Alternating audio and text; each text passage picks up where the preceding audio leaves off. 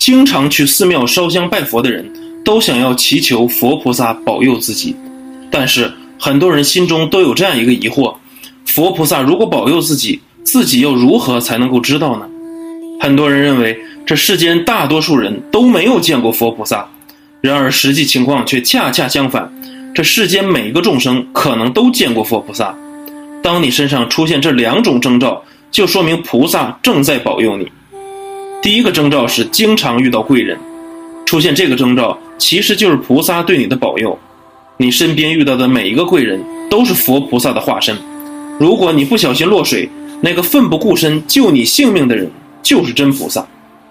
在佛教当中有这样一则故事：从前有个人不小心掉到了海里，那人对观音菩萨十分虔诚，他相信观音菩萨一定会来救他的。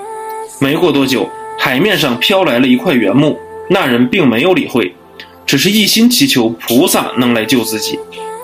又过了一会儿，一个船夫划船经过，船夫要伸手救那人上岸，可那人拒绝上岸，并坚持要等观音菩萨来救自己。最后，那个人死在了海里。后来，他真的见到了菩萨，他在菩萨面前抱怨，菩萨都没有来救自己，可菩萨却说。我曾化作原木和船夫，两次想要救你上岸，都被你拒绝了。那人听完菩萨的话，后悔不已。如果菩萨真的示现出菩萨像，可能会吓到每一个人。所以，菩萨为了方便度化不同的众生，会示现出众生能够接受的形象。在我们身边，那些曾经帮助过你的贵人，都是一尊菩萨。第二个征兆是经常遇到恶人，《维摩诘经》中记载，那些大恶之人其实也是佛菩萨的化身。当年佛陀身边的提婆达多就是这样的人，提婆达多就是帮助佛陀修行的菩萨。在我们身边经常伤害我们的人，其实是来帮助我们消除业障的佛菩萨。如果没有那些伤害你的人，你就不会进步，你的业障不会消除。你就不会修成正果。别再抱怨见不到菩萨了，其实佛菩萨一直都在加持你。如果你能够用一颗慈悲心、恭敬心去对待每一个众生，就会发现，原来每一个众生皆是佛菩萨。索达基堪布曾经讲述，汉地的高僧大德中，其实有许多诸佛菩萨的化现。譬如杜顺和尚，是中国华严经的初祖。他生平神异的事迹很多，被称为是文殊菩萨的化身。怎么知道他是文殊菩萨的化身呢？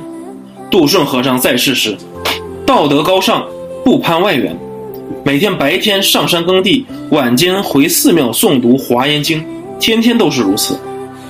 他手下有一个弟子，跟他学法有十多年了，刚开始信心还很大，但慢慢久了以后。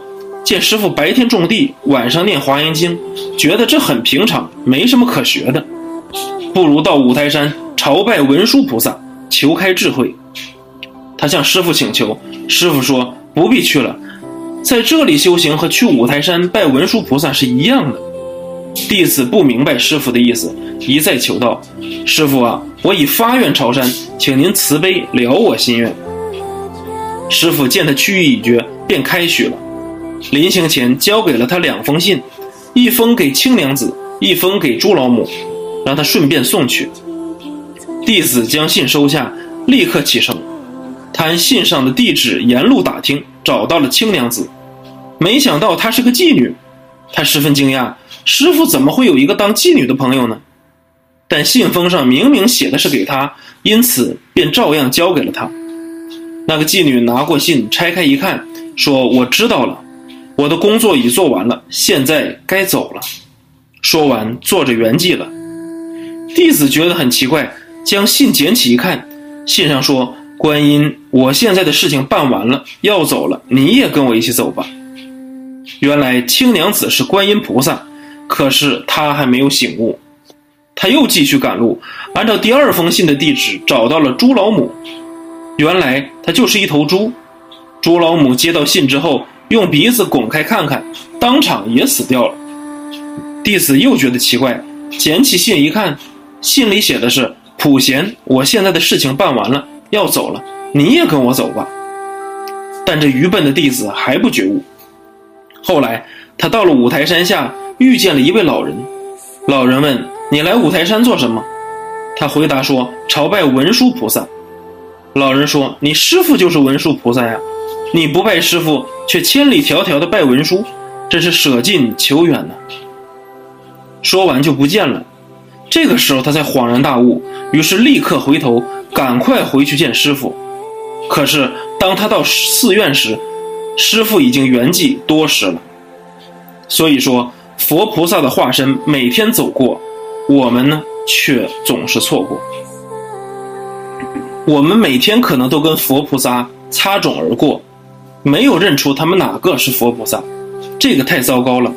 比如，在一个医院工作的医生，面对如此之多的病人，真是难以招架。每天从你的诊查室走进来，不晓得哪一尊是阿弥陀佛。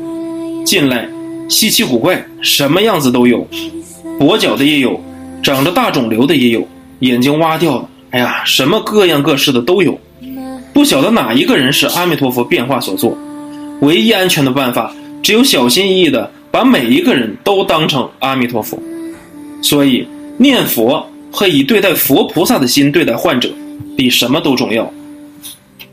佛菩萨不仅可以化身成人类，一草一木、花鸟鱼虫都有可能是佛菩萨所化现的。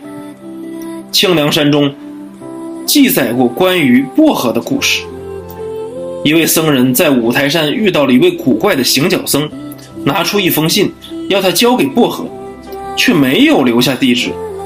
送信的僧人拿到信后，不知道该往哪儿送，十分好奇，于是私自打开了看了看内容，但依然莫名其妙。一天，僧人走着走着，听见一群小孩在喊“薄荷”，连忙上去问：“薄荷在哪里呀？”小孩指指墙脚下躺着的母猪说：“这不是吗？”僧人一边打量着那头猪，一边取出书信，喊着：“薄荷，薄荷。”那头猪果然抬起头望着他，僧人拿着信朝他扬了扬，薄荷接信，猪立刻站了起来，伸出双蹄接过信放入口中。接下来的事让人始料未及，那头猪居然当场就站着往生了。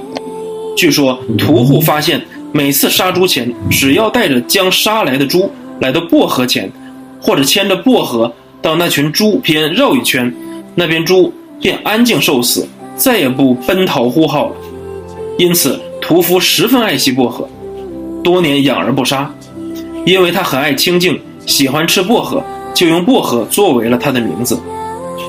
大家这才知道，猪是菩萨现现。原来那封神秘的信是这样写的：你度的众生如果被度脱了，就请快快返回，免得那时间长了自己迷失。直到此时，送信的僧人才明白。薄荷是大菩萨，绕珠一圈，群珠即得解脱。